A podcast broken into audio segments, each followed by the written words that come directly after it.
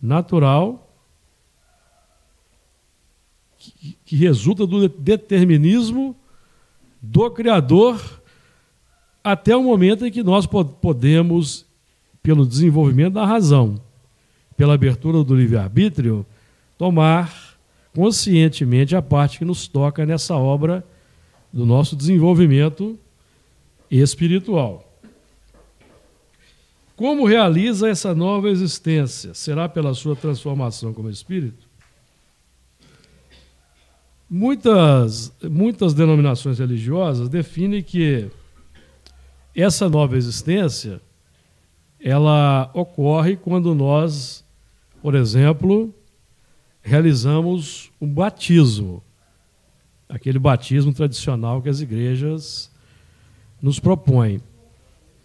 Mas quando nós observamos a sociedade, observamos o nosso mundo à nossa volta, os desafios que nós encontramos no mundo, nós percebemos que a grande maioria, a maior parte da população mundial, principalmente no Brasil, ela é batizada, foi batizada numa ou noutra religião. Então esse batismo, esse batismo exterior, ritualístico, por si só, não transforma ninguém e nem garante uma sociedade melhor. Nós nem precisamos entrar em muitos detalhes a esse respeito. Então, essa transformação como espírito é o objetivo da reencarnação. Nós reencarnamos para operar uma transformação em nossos espíritos. Uma transformação pela vivência do bem e pelo desenvolvimento do amor. A prova, como está aqui na resposta que os Espíritos nos deram, nos deram na questão inicial, sofrendo a prova de uma nova existência, a prova, o objetivo da prova é nos pôr em condições de tomar a parte que nos toca na obra da criação. A prova tem como objetivo nos mostrar a estrada a ser palmilhada, o aprendizado, o estudo, para desenvolver as duas asas da evolução: a asa do intelecto, a asa do sentimento.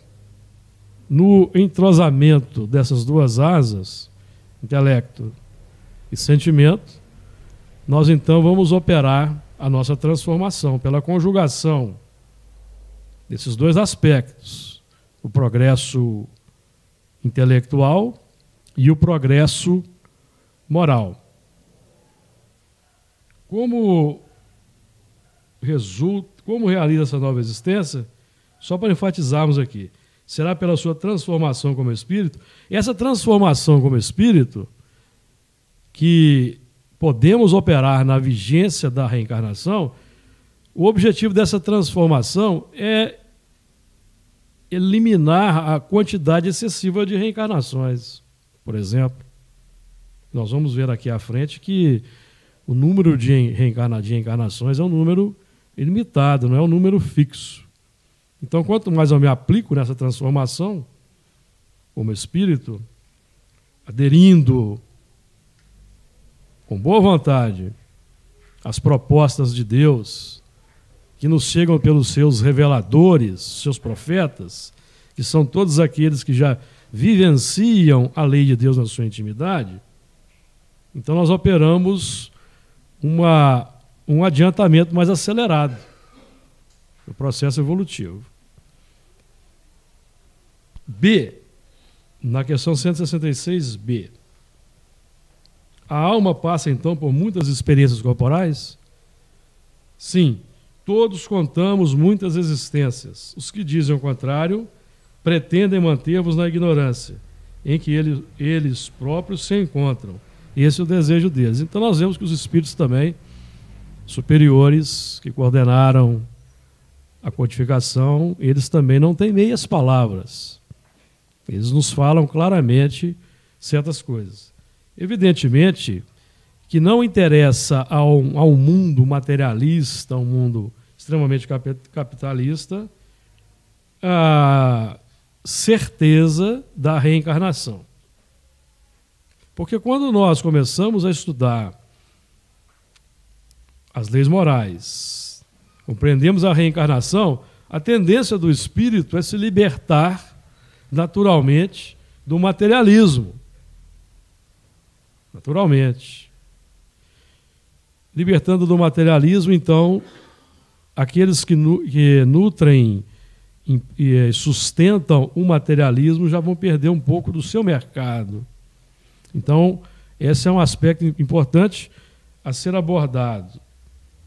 Então, isso não interessa muito para muita gente. Tem religiões que realmente é, descartaram a reencarnação dos seus princípios, embora, com respeito ao cristianismo, a reencarnação é um dos fundamentos do, do cristianismo. Nós não vamos entrar aqui em detalhes acerca das passagens em que Jesus nos relata a realidade do retorno do Espírito a uma nova existência. Aliás, o nosso amigo Carlos Alberto vai abordar esse assunto na segunda parte, uma das passagens mais significativas.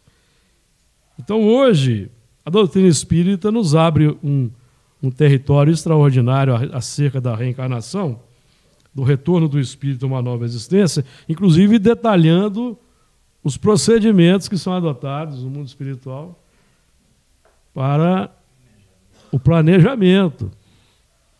E um aspecto bastante interessante que nós estudamos, no, que nos é revelado por André Luiz no livro Evolução em Dois Mundos, acerca do planejamento das reencarnações, do retorno do espírito ao novo corpo, é que lá nós temos os departamentos da reencarnação e lá nós temos os modelos corporais a serem a, utilizados na Terra.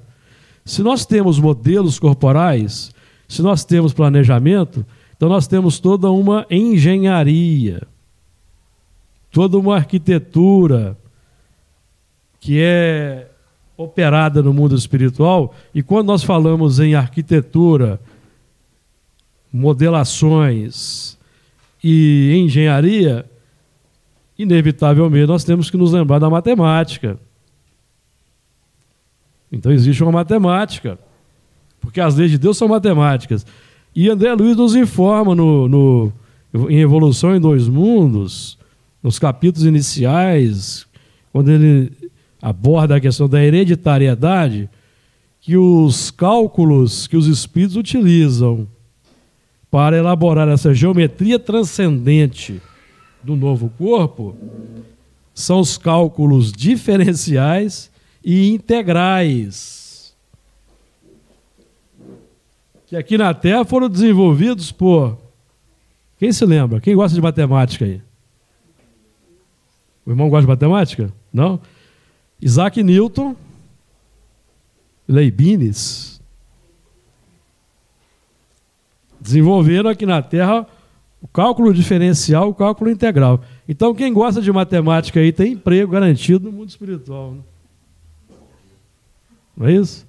vai trabalhar no departamento de reencarnações, lá no planejamento.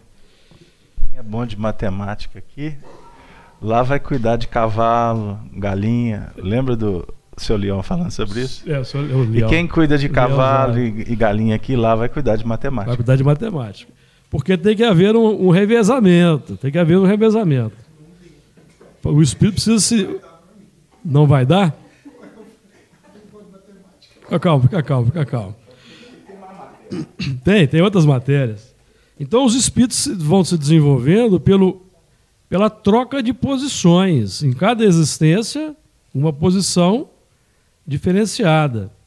Quem foi senhor e foi um senhor despótico, tirânico, será servo, será escravo. Palavra dos Espíritos. Parece resultar desse princípio que a alma, depois de haver deixado um corpo, toma outro, ou então que reencarna em novo corpo. É assim que se deve entender? Evidentemente. Então, o renascimento se dá pelo retorno do espírito a um novo corpo que lhe é preparado única e exclusivamente para esse espírito. De acordo com as leis matemáticas de causa e efeito esculpidas na nossa consciência segundo nossas ações realizadas nos milênios. Mas ninguém precisa se preocupar com isso, não, porque sobrepondo-se a nossa lei particular de ação e reação que nós estabelecemos, vigora a lei de misericórdia. Porque a lei de ação e reação, que nos traz para as reencarnações, ela é elaborada por nós. Da parte de Deus, vem a misericórdia sobrepondo-se para que as nossas dores e dificuldades sejam amenizadas no plano físico. Então, nenhum de nós está aqui no plano existencial sofrendo uma expiação pelo máximo. Vamos ver aqui a questão 167. Qual o objetivo da qual o fim objetivado com a reencarnação? Expiação, melhoramento progressivo da humanidade. Sem isso, onde a justiça? Então, essa expiação que nós mencionamos lá anteriormente, que é aquela pena imposta ao espírito rebelde, que não se arrependeu. Por isso, um aspecto muito importante que nós temos que considerar na nossa trajetória evolutiva, no nosso aprendizado, é a abertura pela humildade ao reconhecimento dos erros e ao arrependimento. porque isso automaticamente nos abre as portas da misericórdia.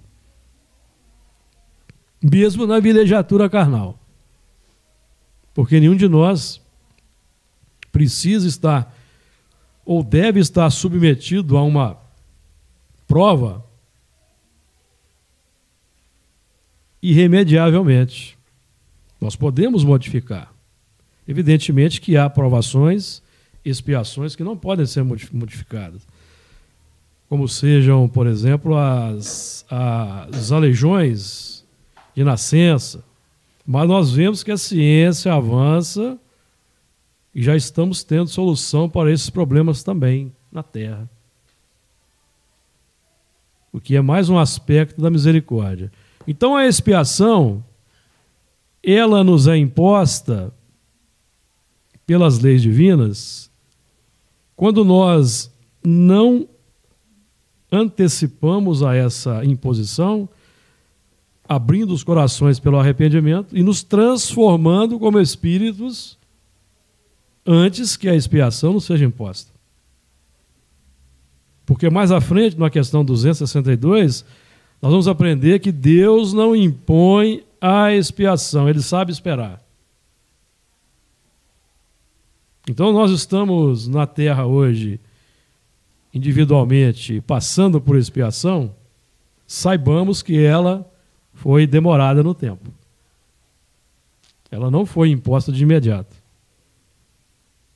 Certo? Nós temos casos, por exemplo, nas crônicas de Humberto Campos, por exemplo, do ciclo de Niterói, que se incendiou em 1961. Muitos irmãos desencarnaram. Resgate dos tempos romanos de romanos que incendiaram cristãos nas arenas. Praticamente dois mil anos depois, a expiação veio. Então é assim que funciona a misericórdia. Então nós temos a, a oportunidade de nós operarmos aquela transformação citada na questão 166A, aquela transformação, porque nós estamos aqui na Terra é, passando ou experimentando provações, mas a misericórdia de Deus, por exemplo, nos oferece recursos como a doutrina espírita, no nosso caso particular aqui. Nos oferece recursos de trabalho aprendizado, como a mediunidade. Então, se eu, porventura, tenho no meu mapa pré-existencial, corpóreo, a necessidade de perder um braço, a misericórdia, então, me propõe que eu opere na mediunidade, dando passes, psicografando, amparando o caído, então eu não preciso perder o braço. Porque eu já reajustei o uso inadequado que eu fiz do braço no passado para tirar a vida de alguém. Então a expiação não é prioridade. A expiação é o último recurso para o espírito rebelde que não quer operar a transformação, em que ele ali naquela vilegiatura daquela expiação, ele vai meditar, ele vai operar uma transformação interior pela humildade, pela paciência, pela tolerância. Certo? Qual o fim objetivado com a encarnação? Já vimos aqui, expiação, melhoramento progressivo da humanidade. Nós estudamos aqui no Livro dos Espíritos, buscamos aqui é entender esse objetivo. Os espíritos tratam desse objetivo da nossa encarnação em algumas questões mais à frente. Então, o, o, é interessante porque os espíritos vão abrindo o terreno para o nosso entendimento. Então, em questões mais à frente, que nós ainda vamos estudar aqui no futuro, nós vamos aprender que o objetivo é fazer o bem, amar o próximo. Fazer o bem e amar o próximo independe da nossa vinculação a um sistema religioso. Basta já operarmos segundo os valores éticos que o mundo já reconhece e propõe e apresenta como solução para os problemas humanos. Então, nenhum de nós está desprovido de recursos de aprendizado e de transformação. Porque alguém pode dizer assim: ah, então só quem está laborando, estagiando no território espírita, está favorecido então com, o, com as condições de operar a transformação? Ou só quem está operando no, nos territórios do cristianismo ou do budismo? Não, porque a própria ética humana, o próprio direito internacional humano, já nos propõe uma mudança de postura na existência.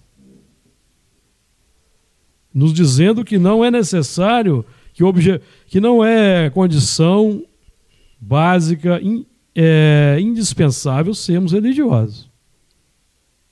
Porque se nós analisarmos a questão religiosa pura e simples, nós vemos no nosso mundo, por exemplo, a grande maioria é religiosa em algum aspecto. A grande maioria. Entretanto, o nosso mundo se encontra numa situação muito difícil ainda. Então, essa, essa condição de melhoramento progressivo da humanidade está posta para todos nós, os próprios movimentos naturais da, intelectuais da humanidade. Só uma, um adendo. Eu, eu conversava com uma pessoa, uma amiga da área da saúde, ela trata, ela lida com crianças com dificuldades é, na área cognitiva, na área de aprendizado, enfim. E discutindo com outros profissionais no setor, é, pessoas mais experientes na área, inclusive de muito tempo de carreira, é, hoje nós estamos vivendo um fenômeno importante que precisa de ser discutido. É a, a, o crescimento, crescimento muito intenso de crianças reencarnando na área dessas, com essas dificuldades. É, autismo, cada vez um número maior, e os profissionais estão sendo obrigados a terem que rever os conceitos, discutir é, as, as, técnicas né, pedagógicas, planos de é, educacionais uhum. em função da demanda dessas crianças que estão, que estão reencarnando com, com necessidades cada vez mais desafiadoras para esses profissionais. Então, só com a, trazendo essa colaboração é, dentro do assunto que você falou. É, esses profissionais estão sendo obrigados a se desenvolverem cada vez mais na área das informações, no campo intelectual e, obviamente, sendo concitados a operar, é, é, qualificando as suas ações, uhum. ou seja, ganhando eles, esses profissionais, é, essa, nessa capacitação um aprendizado espiritual para eles, em função da demanda que é, esse grupo de espíritos que requerem um atendimento com especificidades cada vez mais elaboradas, é, ele fala para nós de uma forma muito importante sobre essa questão na prática do que, que é o desenvolvimento intelectual que nós somos obrigados, é, como espíritos, a estar efetivamente entrando nessa dinâmica, seja no setor que for. Então, o nosso amigo ficou preocupado que eu falei da matemática, né, ou do cuidado do cavalo da, ou da galinha. É, então você, nós todos nós, independente de onde nós estamos, nós estamos sendo convidados para aprimorar esse, o nosso lado intelectual. É, em conjugação com um momento clássico, já bem discutido entre nós, como espíritas, que é esse momento da transição planetária, que ele propõe, sim, é, essa capacitação intelectual, mas não em nível espiritual não é suficiente. Porque a capacitação intelectual ela nos auxilia para que possamos empreender o grande trabalho, que é o do desenvolvimento moral. Então o homem nunca esteve num patamar tão evoluído como o do agora. Mas na mesma proporção o homem nunca esteve tão carente como agora. Porque ele cresce intelectualmente, mas ele é está deficitário nas bases da moral e do amor. Então, como define Emmanuel, a filosofia é o caminho, mas amor é que é luz. Então, o homem está morrendo de fome na sociedade por falta de amor. Pegou? Não adianta, não adianta você ser doutor em qualquer setor se você não opera no amor. O amor é que te garante alimento espiritual. Desculpa a intervenção. Pode continuar não, com o tempo. Foi oportuno. O, o, essa, essa questão que o Beto trouxe é muito interessante porque nós temos a conjugação, né? Conjugação de elementos irmãos em expiação e conjugação de elementos que podem operar pela misericórdia, evitando uma expiação futura colaborando para equacionar os problemas. Que a questão do desenvolvimento intelectual moral é, é muito importante. Emmanuel, no livro O Consolador, se não me, me a memória, questão 249, ele fala que para o desenvolvimento moral não há limitação. Não há limitação. O desenvolvimento moral ele pode nós podemos é, investir no desenvolvimento moral sem preocupação, porque o desenvolvimento moral é que vai nos fazer utilizar adequadamente do desenvolvimento intelectual que se efetua sempre, segundo os espíritos nos ensinam. O progresso intelectual se efetua sempre. Mesmo os elementos, nossos irmãos que se encontram na, no território da corrupção e do roubo, por exemplo, eles estão, estão avançando intelectualmente. Estão aprendendo técnicas, sofisticando técnicas. Isso é avanço intelectual. Mas o que vai fazer com que eles utilizem as técnicas cada vez mais sofisticadas é o avanço moral. E o avanço moral é muito bem definido pelos Espíritos para nós na questão 918. Por quem disso se pode reconhecer em um homem o progresso real que lhe elevará o espírito na hierarquia espírita? Os espíritos responderam para Kardec. O homem demonstra o seu progresso real quando todos os atos da sua existência representam o cumprimento das leis de Deus e antecipadamente compreende a vida espiritual. Então, o desenvolvimento intelectual deveria deveria promover o nosso entendimento da vida espiritual. Porque nós temos todas as condições. Hoje, os fenômenos mediúnicos aí estão postos. É, os desafios reencarnatórios estão evidentes. Por que, que uns nascem com autismo, outros nascem perfeitos? Nós já temos provas e mais provas da sobrevivência do espírito, mas a má vontade intelectual ainda é muito grande em aceitar. Então, enquanto isso não é operado, o espírito vai se engrandecendo intelectivamente e vai correndo riscos de utilizar mal esse intelecto, podendo definir, inclusive, que a melhor solução para os problemas é a eutanásia, ou suicídio, ou aborto.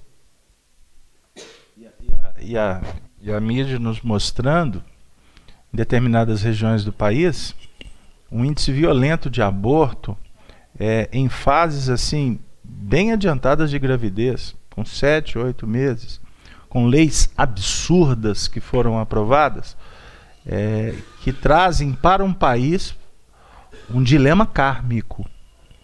Um dilema kármico.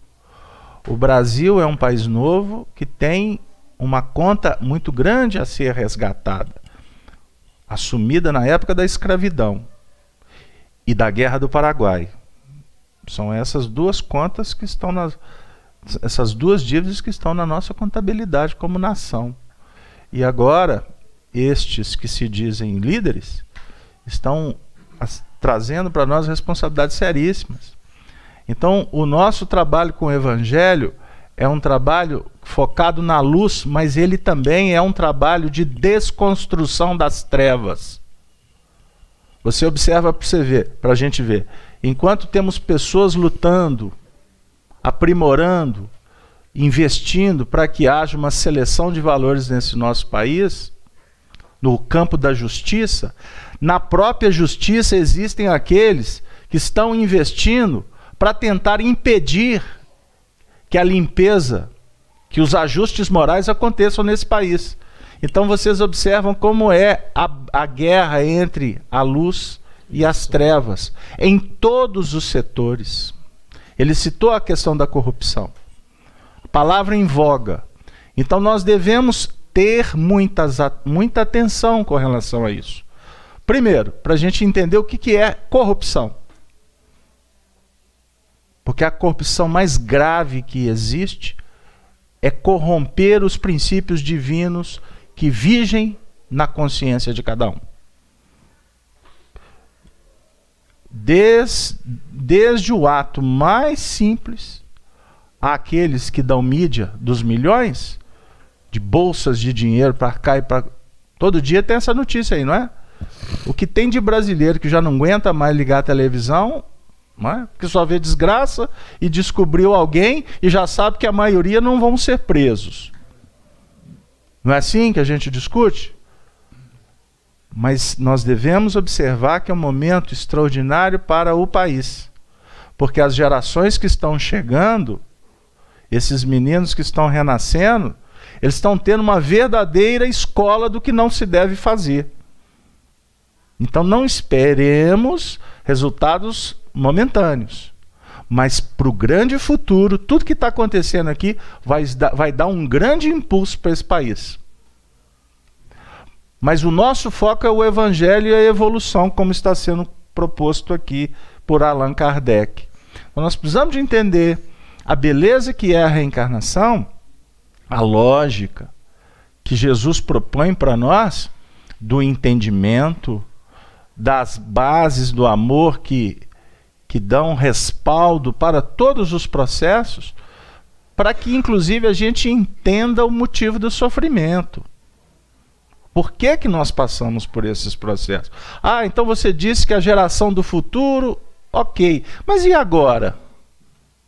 E agora nós estamos nos reajustando.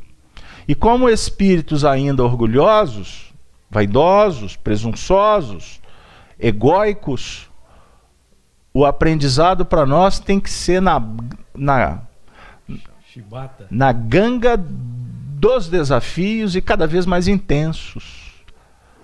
Porque eu, eu, eu sou da época que os antigos diziam que carro apertado é que anda. É com dificuldade que o indivíduo acorda. E vocês sabem que nós listamos isso aqui o tempo todo. É o diagnóstico, é a desencarnação, é a traição, é? São as famílias dilaceradas, é o problema econômico, é esse desnível social. É? A gente olha para o poder público nosso. Vamos falar do Brasil? Porque se for para fora é a mesma coisa. Não é porque aonde que é primeiro mundo, a pobreza é outra. Altos índices de suicídio. Des... É, é, pessoas indiferentes. Então, os problemas eles são situados de acordo com a necessidade dos povos, das comunidades, das famílias e das individualidades. Então, o indivíduo que está reencarnando lá no, lá no Pará, que tem, tivemos há 48 horas, 48 horas atrás, um. Teve outro hoje. Aí 20. É, exatamente, 24 horas depois. Uhum. Não, 48 horas depois. Uhum. E eu fiz as contas aqui. É, eu fiz as contas com. Hoje é dia. Que dia que é hoje?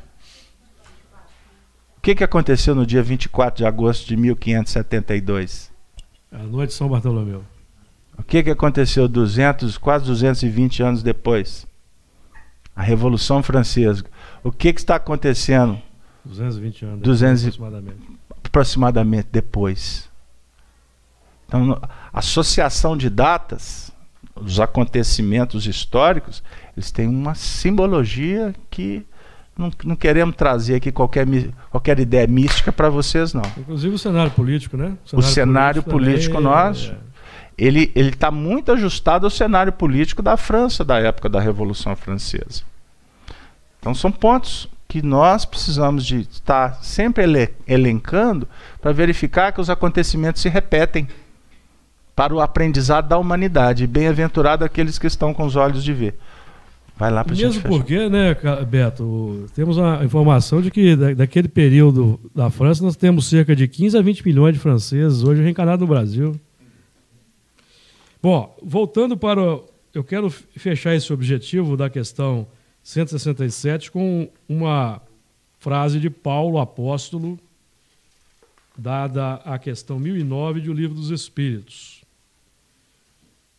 O objetivo da criação consiste no culto harmonioso do belo, do bem, idealizados pelo arquétipo humano, pelo homem-deus, por Jesus Cristo.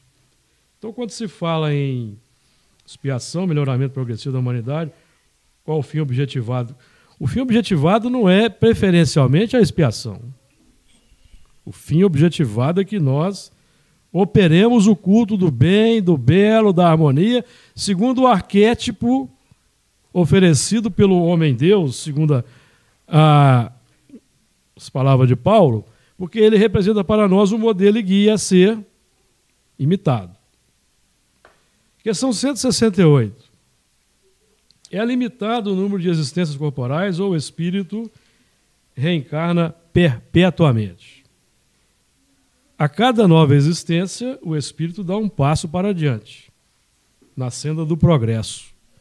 Desde que se ache limpo de todas as impurezas, não tem mais necessidade das provas da vida corporal.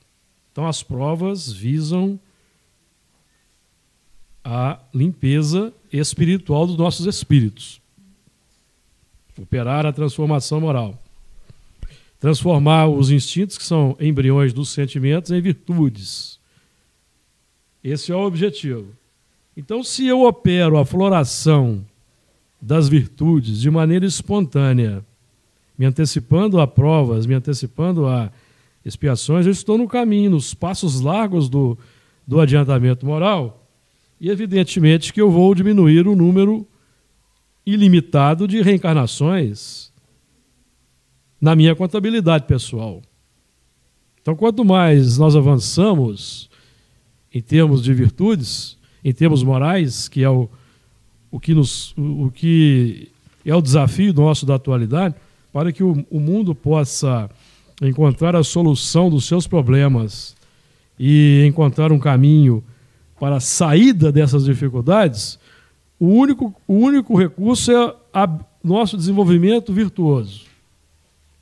As virtudes estão decantadas pelos filósofos gregos da antiguidade, embora muitos deles não as praticassem.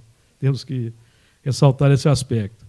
Porque na Grécia havia escravidão, havia determinados aspectos na Grécia Antiga que depõem contra essas virtudes, estão decantadas. E hoje, então, as virtudes se impõem para nós como uma necessidade básica para que nós encontremos a solução para os problemas humanos. Então, a cada nova existência, nós damos um passo. Esse passo é o passo do desenvolvimento intelectual ancorado no desenvolvimento moral. E o desenvolvimento moral se positiva, se materializa, se manifesta pelo desenvolvimento das virtudes. Porque as virtudes são atestado do desenvolvimento moral.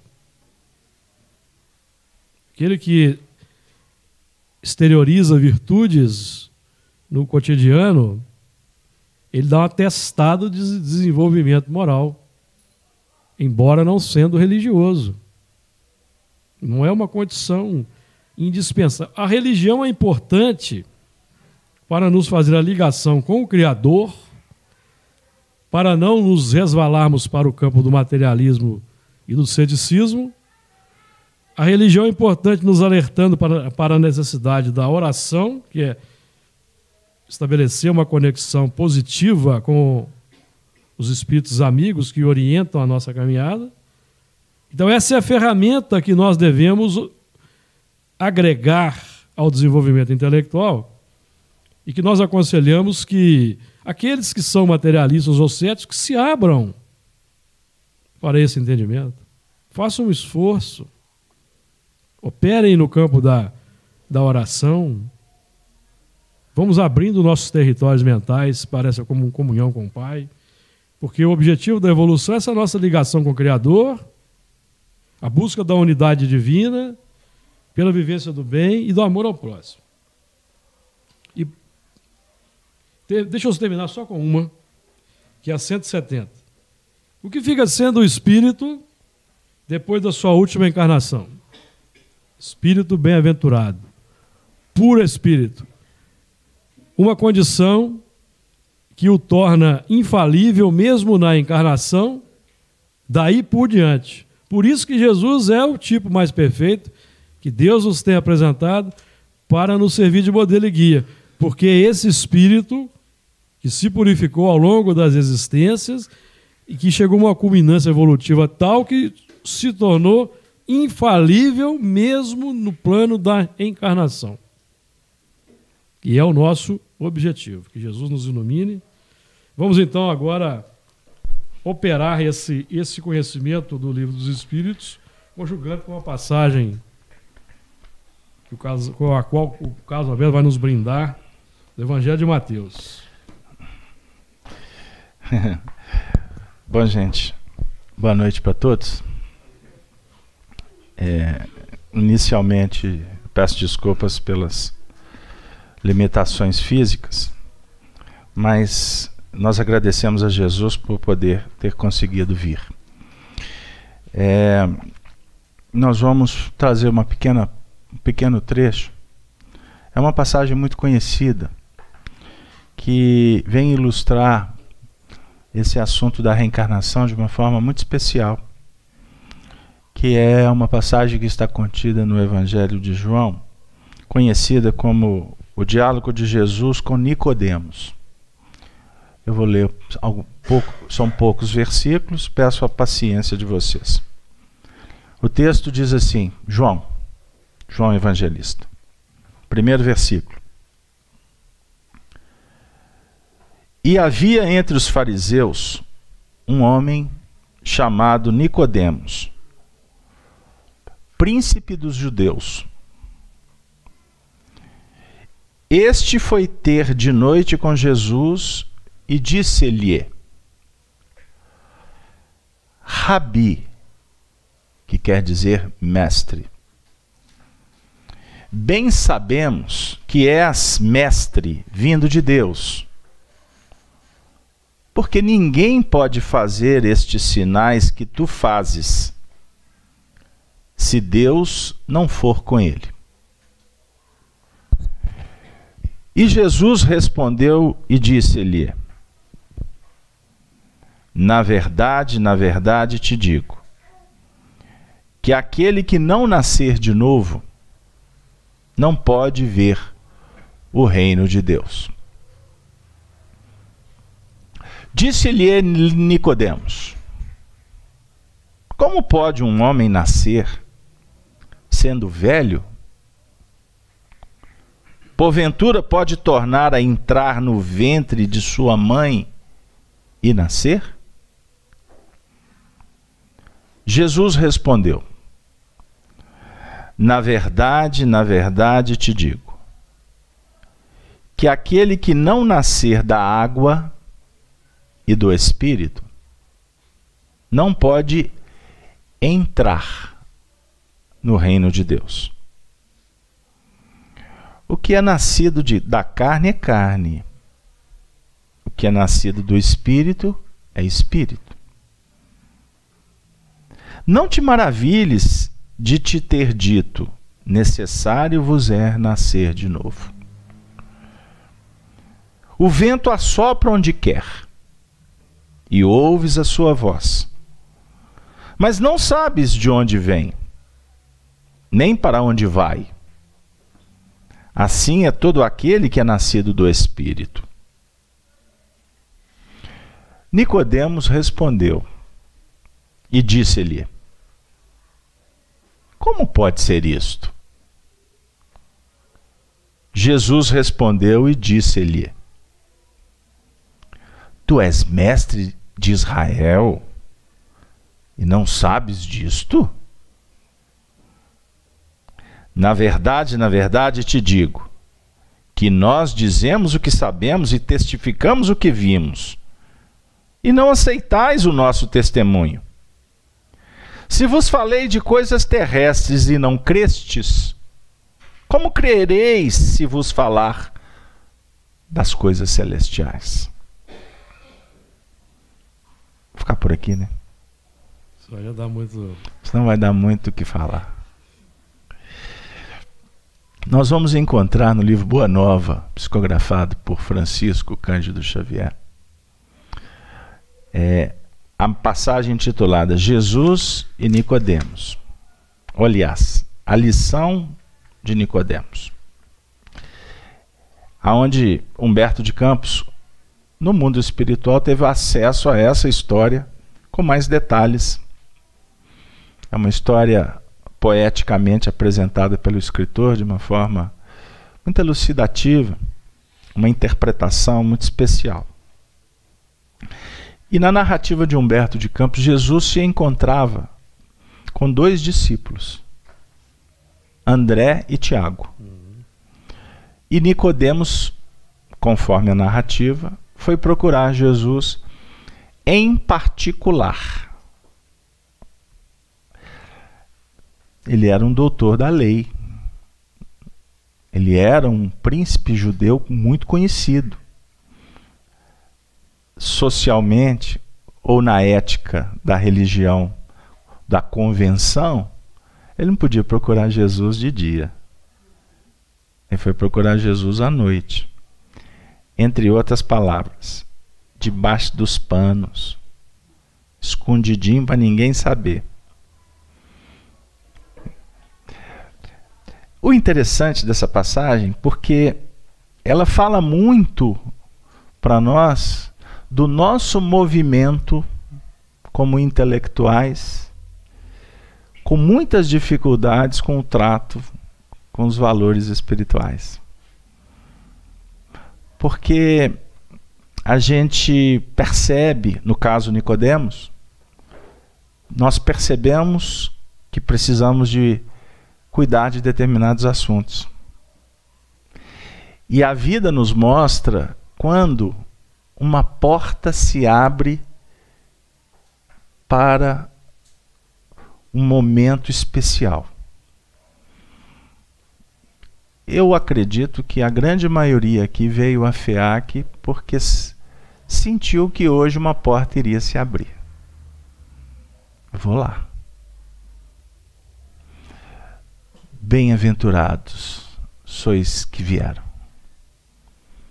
Porque eu também acredito que muitos falaram assim: hoje tem uma porta, eu vou a FEAC. Mas no meio da tarde eu disse: ah, cansado. Ah, será que eu devo ir lá? Aí o telefone tocou. Então a festa. Aí alguém disse: Ah, tem um jogo de futebol. Ou então eu, alguns dizem assim: Eu não vou não, porque mexer com essas coisas vou me complicar. Tem uns que dizem assim: Eu não vou porque eu não mereço. Excesso de escrúpulo. Eu já ouvi isso. Aliás, é, nós ouvimos muito isso. Enfim,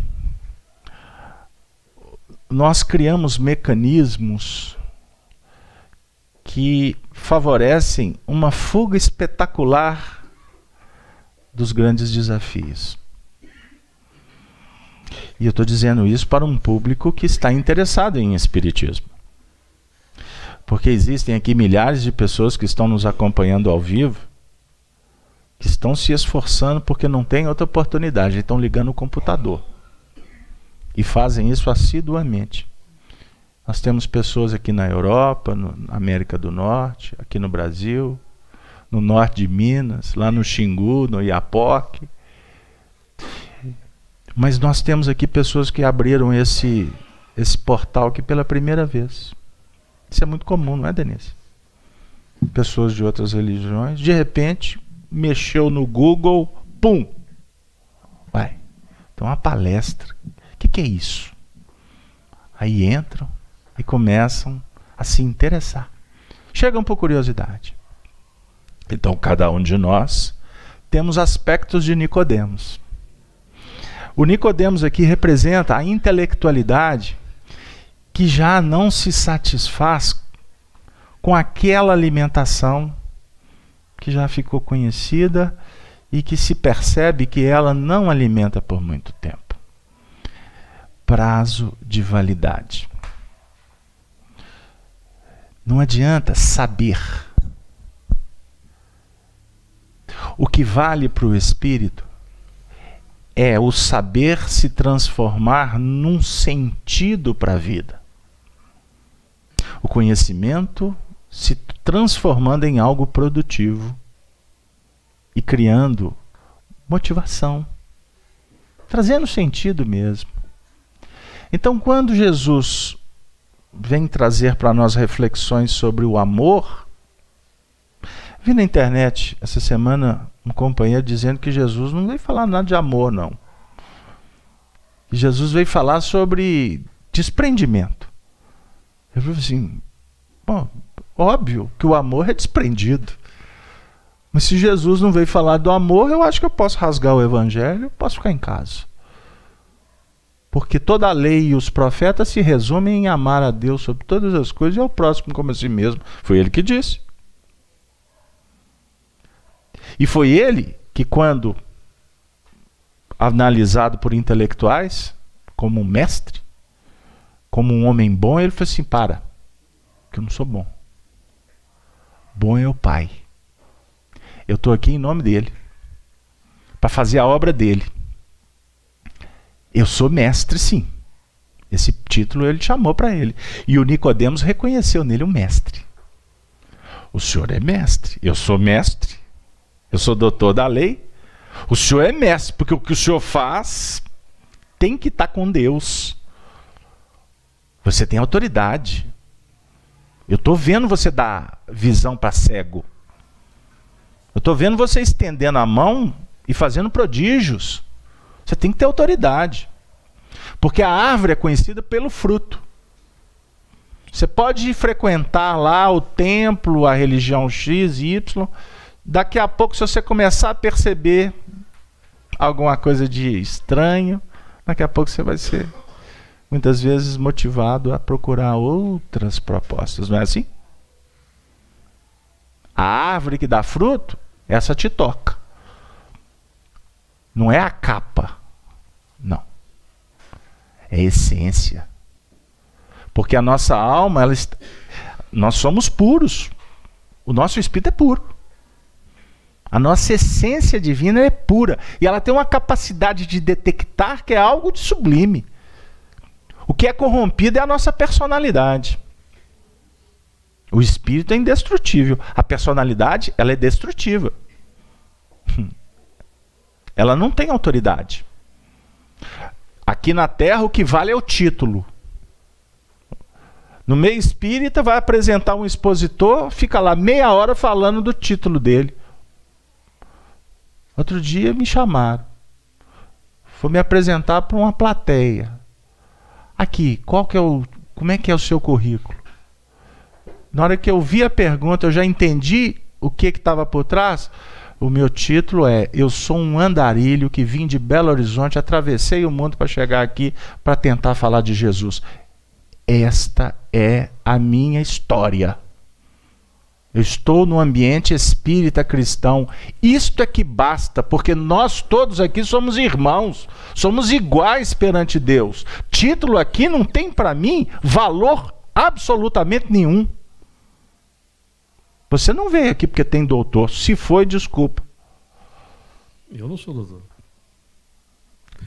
Eu posso até ser de fazer bagunça. Aí eu chamo para mim o título. Pegaram aí o que, que a gente está dizendo? Isto, gente, não alimenta a alma. Isso não vai te trazer paz. Tem muita gente que se apoia no título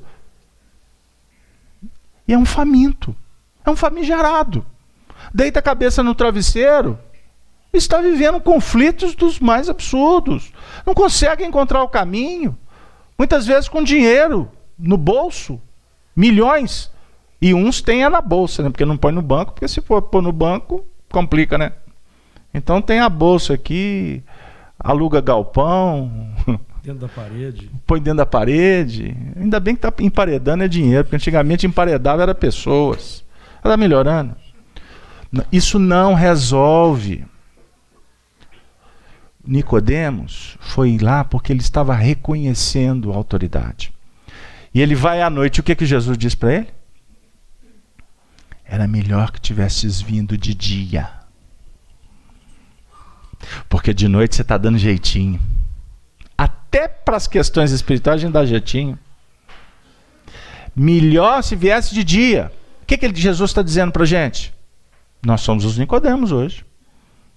Porque nós somos doutores. No sentido da intelectualidade. Aliás, até para você ter acesso a determinadas informações, você pode até ser inculto aqui.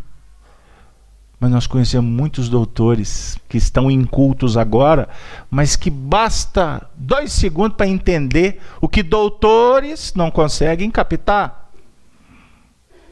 Pegaram o que, que eu estou dizendo? O nosso amigo aqui, Nicodemos, ele foi à noite para dar o jeitinho e a vida disse para ele através de Jesus: melhor se tivesse vindo de dia, com decisão, com vontade e disposto a pagar o preço. Você quer mudar? Você está afim, linguagem atual, né? Você está afim de mudar? Assuma.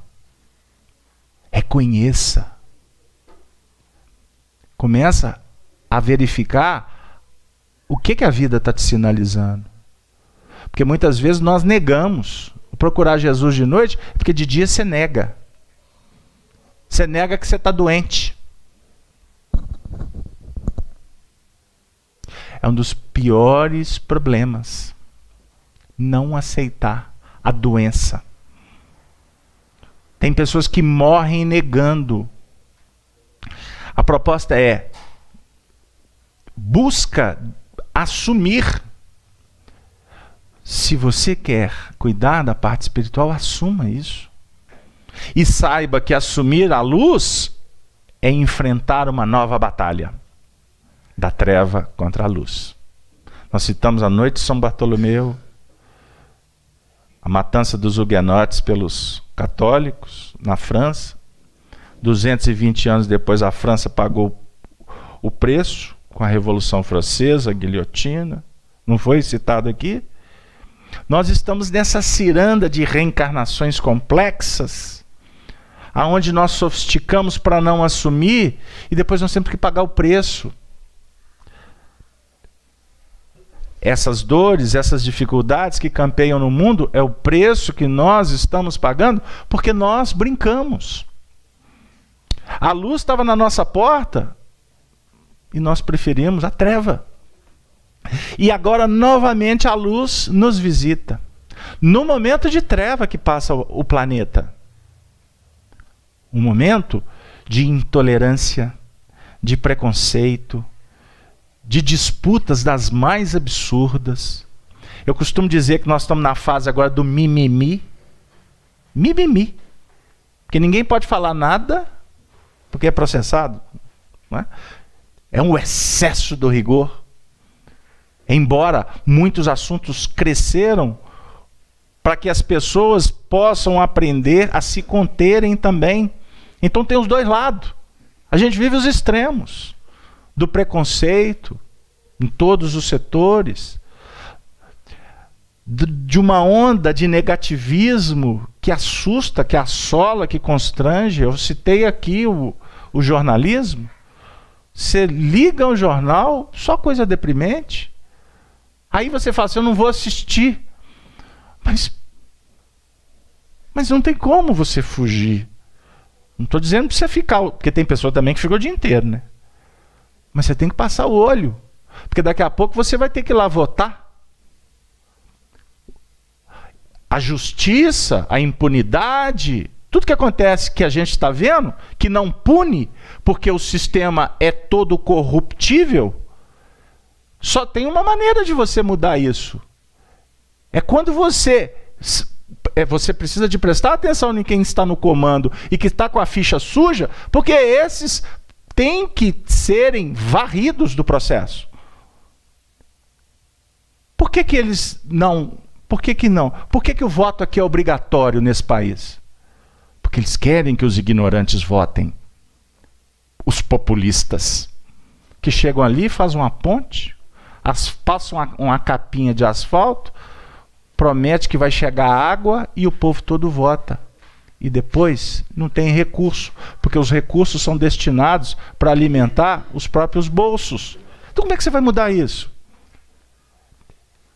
Se eles não querem a educação, nós temos que investir na educação. Nicodemos aqui é um projeto de educação, mas não uma educação do mundo que é imediatista. É uma educação espiritual. Nós precisamos de discutir ética à luz do evangelho. E à luz do evangelho a gente discute ética colocando um ingrediente chamado amor. Porque o amor que irmana, o amor é que dá sentido para você enfrentar os problemas e verificar que a reencarnação é um princípio de misericórdia plena de Deus. O Júlio trabalhou a questão 66 até 170. Mas nós vinculamos essas questões à própria questão 132 do Livro dos Espíritos. Muito citada. Qual é o objetivo da reencarnação? Deus vos impõe. Deus vos impõe a reencarnação com o fim de vos fazer progredir. Paulo de Tasso, na sua epístola aos Coríntios, no capítulo no capítulo 15, ele diz que uma vida só não basta. Para a gente entender o que, que é o acerto, o que, que é o erro. Aí ele diz: se o Cristo não ressuscitou dos mortos, os mortos não ressuscitam. Qual que é a sua expectativa quando busca as questões espirituais? Qualificar a sua vida, não é verdade? Porque você é um ser imortal. A vida na música, né? Trem bala, é um trem passageiro. E eu que tô, já estou com, meus, com as minhas cãs, né? os cabelos embranquiçados pela neve, né? eu posso dizer, foi ontem que eu tinha 15, 16 anos, ficava doido para fazer 18 anos, para me poder fazer o que, era proibido. Hoje não tem mais não, né? Porque não é proibido, nem para os meninos de 10 anos, eles acabou já estão mais. A... Acabou as proibições? Não acabou? Eu sei que eu posso até ser processado. Que pena que acabou as proibições. Por isso que vivemos numa total desorganização na sociedade. Porque existe um dístico na bandeira desse país que foi esculpida por mentes sábias, embora terem tirado um dos pilares. Na bandeira está escrito ordem e progresso, não é verdade? Afirmam os espíritos pelo Chico Xavier que tinha uma palavra que estava lá naquela, que era uma trilogia. Era amor, ordem e progresso. Tiraram o amor porque era coisa de mulher. Mas foi inspirado pelo alto observem a trilogia dessa bandeira e espero que essas notícias viajem pelos séculos e um dia alguém vai colocar nessa bandeira a palavra amor. O amor é a base para que haja ordem e progresso. Porque só for ordem e progresso é seco. Falta o componente intuitivo da sensibilidade, característica do nosso povo. Mas nós precisamos de resgatar, antes de ficar pensando no amor, é necessário trabalhar a ordem. Porque sem ordem não tem progresso, sem respeito, sem hierarquia, sem saber qual é a posição que cada um ocupa dentro de uma casa. Eu não vou ser processado, eu vou é para o caldeirão. Não é do Hulk, não. É, é do azeite fervendo. Porque lá o pai, ao invés de tratar o filho como filho, o pai que vem de uma confusão da própria era que ele viveu, não é? De uma confusão que, que, imperava entre o autoritarismo e a necessidade de bater de frente com o autoritarismo, e muitos movimentos explodiram a partir da década de 50 e 60 para chegar num ponto de muita confusão e os pais perderam a noção de como ser pais. Se desvincularam das bases de um mundo que foi um mundo complicado mas que muitos princípios, como a própria base da família, se perdeu com o passar do tempo. Então, pai é pai. Pai não é amiguinho do filho. O pai, uma das suas atuações é ser amigo do filho. Mas ele não pode perder a posição de pai daquela casa. E o filho jamais deve esquecer que ele tem um pai que ele precisa de respeitar, amar e cuidar, porque quem cuida hoje é o pai e amanhã o pai vai ser cuidado por esse filho. Isso é honrar pai e mãe. Precisa de continuar a falar sobre a organização da sociedade? Ou vocês acham que eu estou apertando muito o parafuso? Hã? Tem que apertar?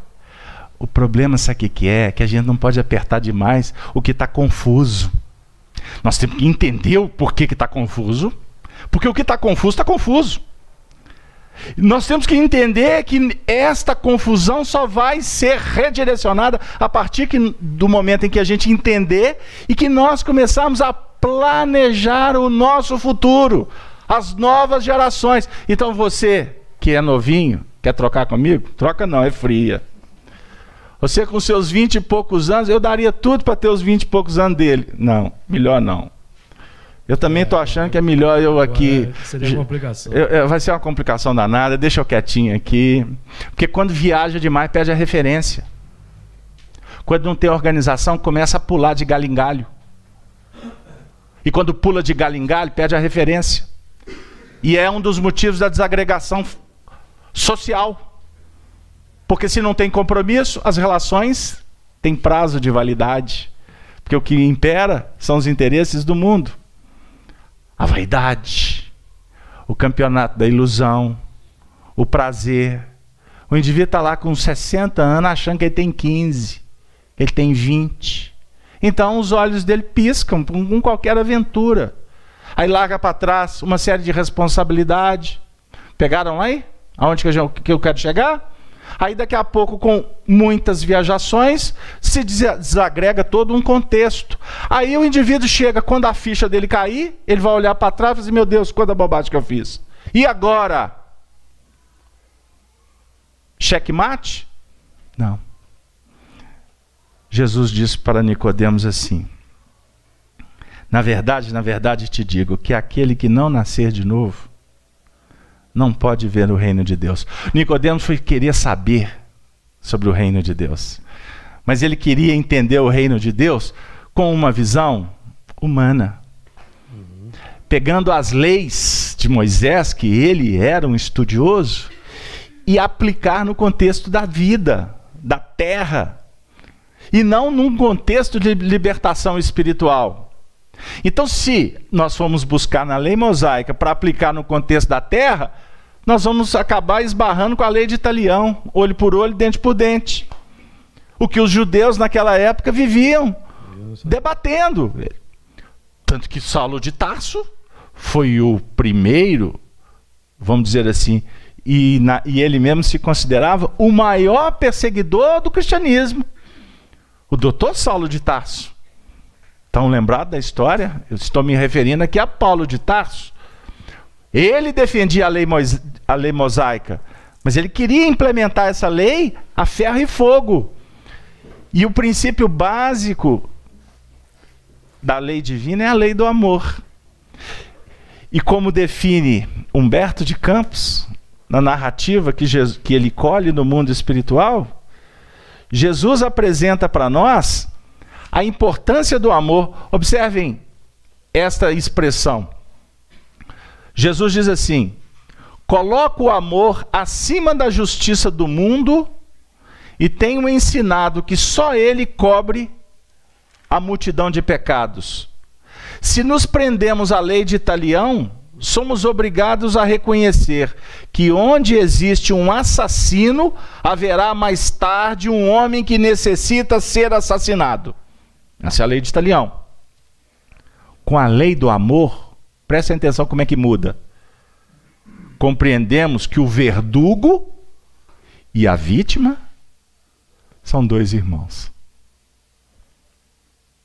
Filhos de um mesmo pai. Basta que ambos sintam isso, o verdugo e a vítima. Basta que ambos sintam isto para que a fraternidade divina afaste os fantasmas do escândalo e do sofrimento. Que extraordinário! Basta o verdugo e a vítima entender a importância do amor. Porque entendendo a importância do amor, você vai operar num clima de fraternidade. E a fraternidade irmana. A fraternidade aproxima as pessoas. Vence, vence, nós vencemos as diferenças. A gente entende que se houve uma escolha, e esta escolha definiu-se uma atitude, a atitude traz consigo responsabilidades. E essas responsabilidades, elas vão caracterizar no grande futuro a necessidade do espírito de reparar. Como é que você vai reparar? Você descobre que você cometeu um, um, um impropério né? com 78 anos de idade. Nova existência. Outra existência. Não se desespere. Eu conheci um companheiro ele frequentava a reunião conosco na outra, no outro endereço, na outra, lá no, no Werner. Ele tinha, ele, ele, ele desencarnou conosco. Ele chegou com um, processo de um câncer muito adiantado e ele ficou conosco lá uns 5 ou 6 anos, mas foram 5 ou 6 anos intensos. Ele descobriu a doutrina espírita por causa da doença. E ele, quase que a, ele, a mulher dele falou que ele, ia, ele tinha mudado a cama dele para o centro. Ele ia lá todo dia, frequentava, conversava, queria saber tudo, me perguntava. Né? O livro dos Espíritos, ele trazia o livro dos Espíritos, caso aberto, isso aqui. Aí eu respondia, agora o caso aberto, isso aqui. Tinha dia que era a tarde toda. Eu me recordo da última reunião que ele participou conosco. Ele de vez em quando nos visita aqui. Ele fazia o tratamento de câncer durante a reunião. Acabava a reunião, a gente apagava a luz né, na parte da ectoplasmia. Aí quando acendia no final, na cadeira dele, assim, no chão, ficava cheio dos cabelos dele que caía, ele fazia quimioterapia. Mas ele era a figura mais, in, mais alegre da reunião. Na última reunião que ele participou conosco, ele falou assim: Eu vim aqui para despedir. Ele era, ele tinha uma pousada na Bahia. Eu disse: Eu vou voltar para a Bahia, porque lá eu vou passar os meus últimos dias, porque eu sei que daqui a alguns meses eu vou partir. E eu vim aqui para agradecê-los, porque o que eu recebi aqui em cinco anos eu não obtive durante a minha vida. Ele devia ter uns 70 anos, alguma coisa assim.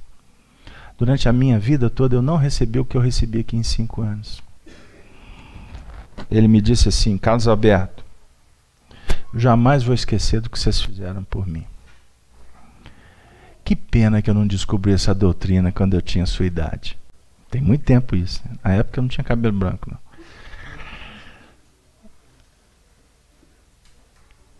Que pena que eu não descobri essa doutrina antes. Mas pode saber que eu vou voltar para agradecer trabalhando aqui como espírito.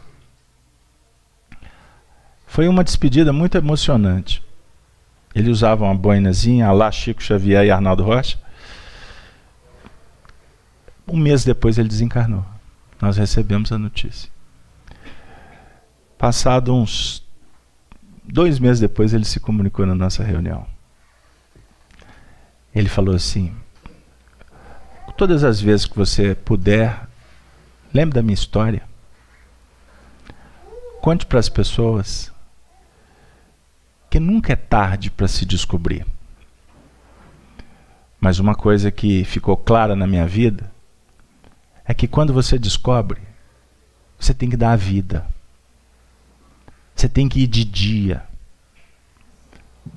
Você não pode deixar o cavalo arriado passar. Você tem que montar nele, porque ele não passa arriado de novo. Seus gaúchos falam muito essa história. Agora, saiba que independente do que aconteceu,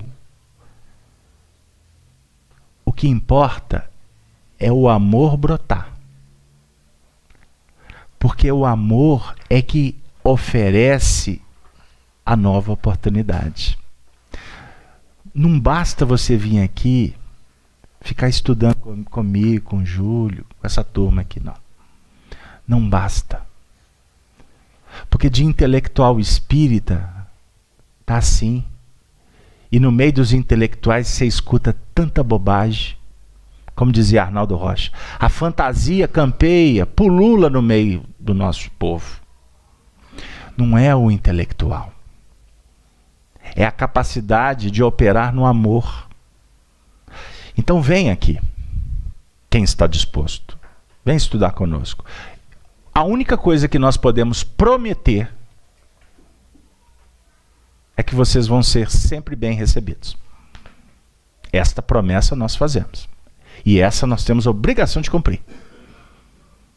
Agora, a doutrina espírita nunca vai prometer para você cura, solução dos seus problemas.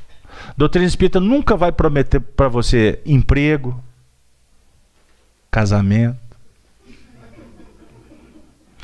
Não tem isso. Quem promete não cumpre. E tem gente que até paga por isso. Porque não tem autoridade. A promessa é única, verdadeiramente ofertada por Jesus. Quando ele diz para os discípulos, na descrição do capítulo 15 e 16 de João: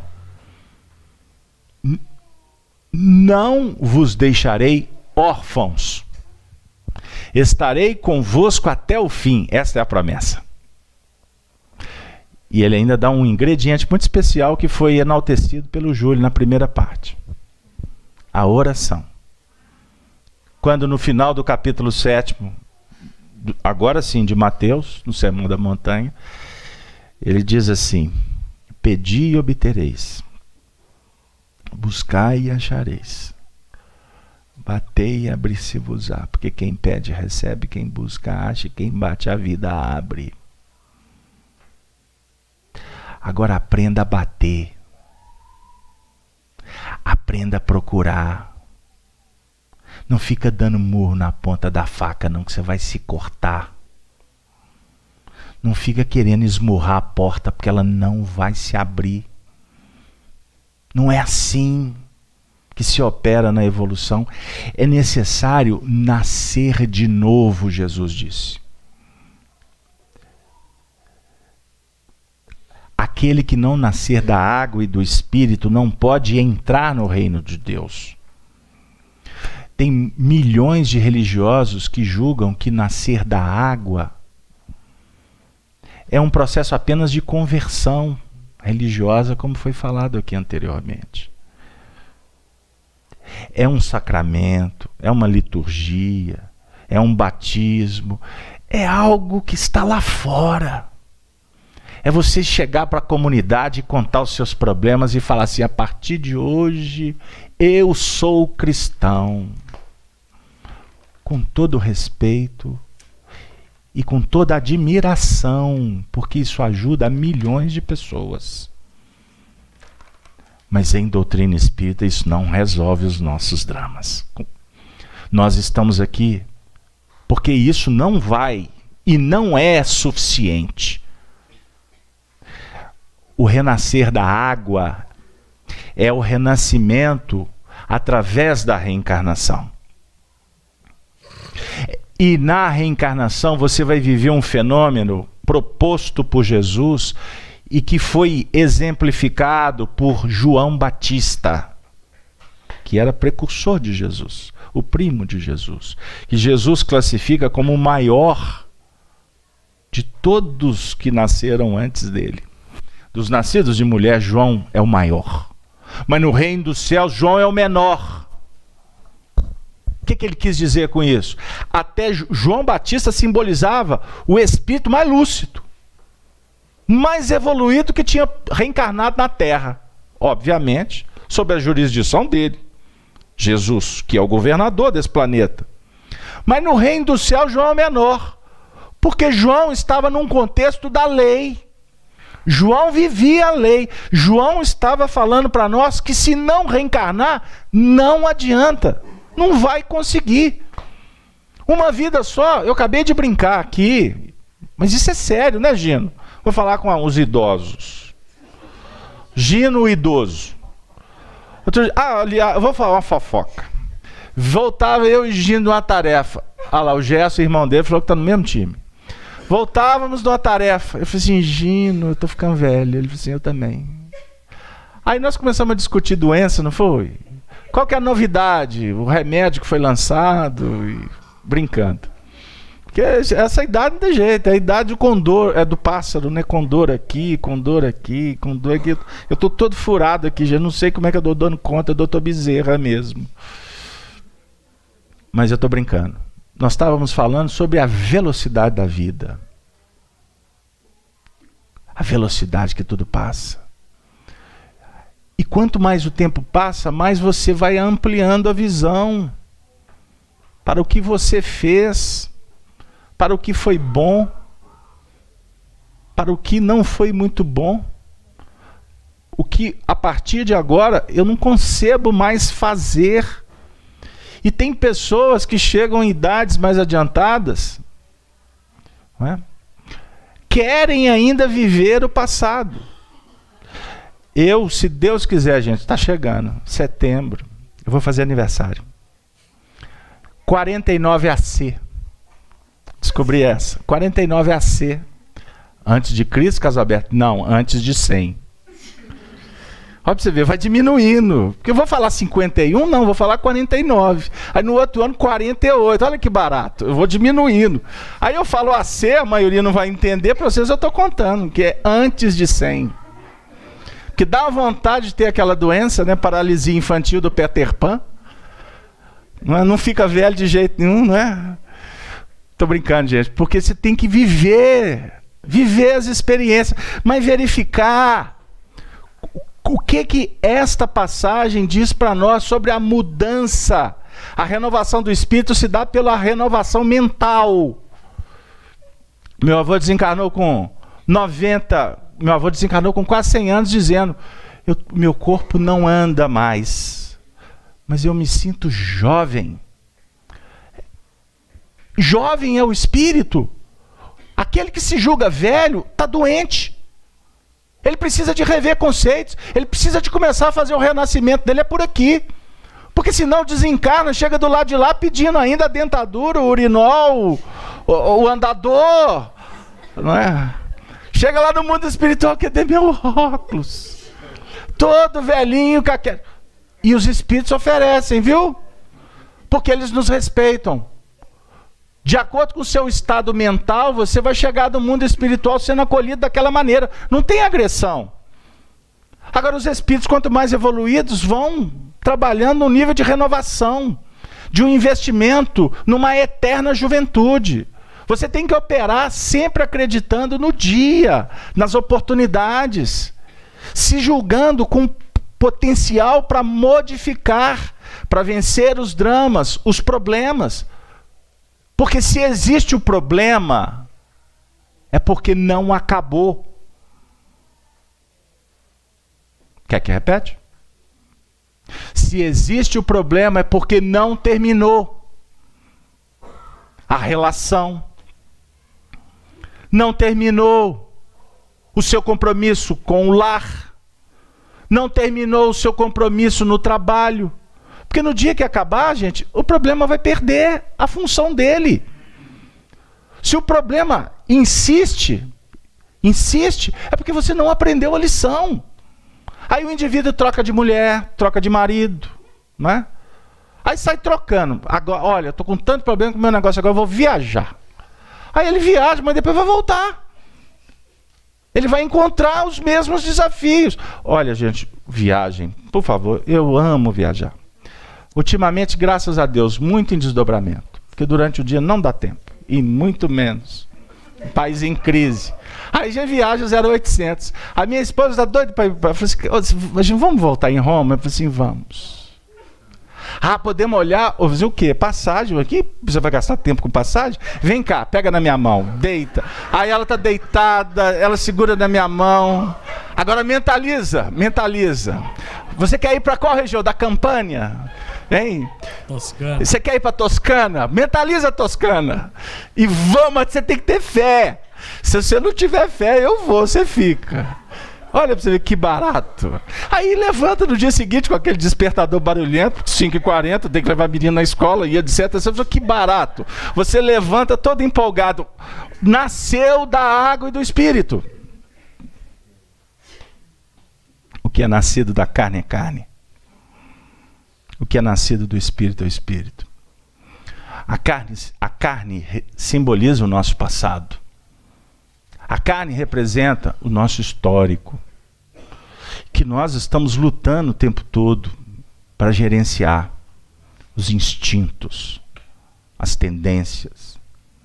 O mundo ele ele é impulsionado pela carne, pela carne. O Júlio falou sobre o materialismo. O materialismo ele é sustentado pela carne pelas sensações, pelos apelos imediatistas, pela ilusão. Observem bem como que nós somos crianças. A sua felicidade depende do outro te dizer que te ama. A sua felicidade está arrimada no outro te aplaudir. Observem bem que tolice. Você não pode entregar a sua felicidade para o outro.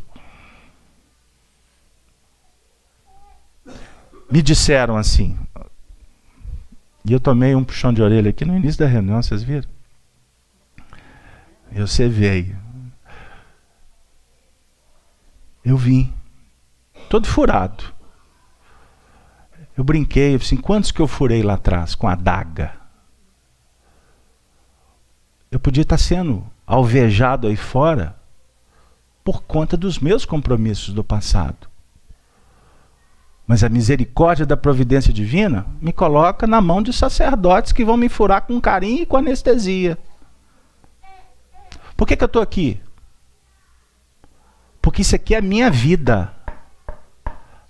O Cristo é o meu roteiro. O evangelho é o que dá sentido para a minha vida. E o meu discurso aqui, com todo respeito, ele não é vaidoso e o Júlio sabe disso.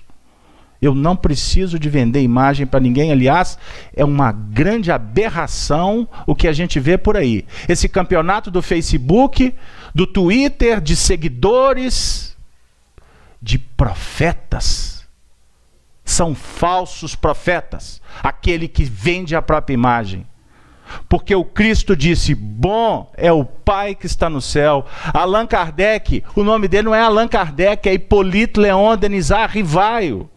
Um homem conhecido, escritor, educador, que para ser codificador da doutrina espírita, ele pegou o nome dele e deixou lá na certidão de batismo e escolheu o nome Allan Kardec, que era desconhecido. Porque ele não queria macular a doutrina espírita com um nome de batismo. Não foi o que, que o Chico Xavier também fez? Não foi? Viraram para ele, porque o povo gosta de santificar, né?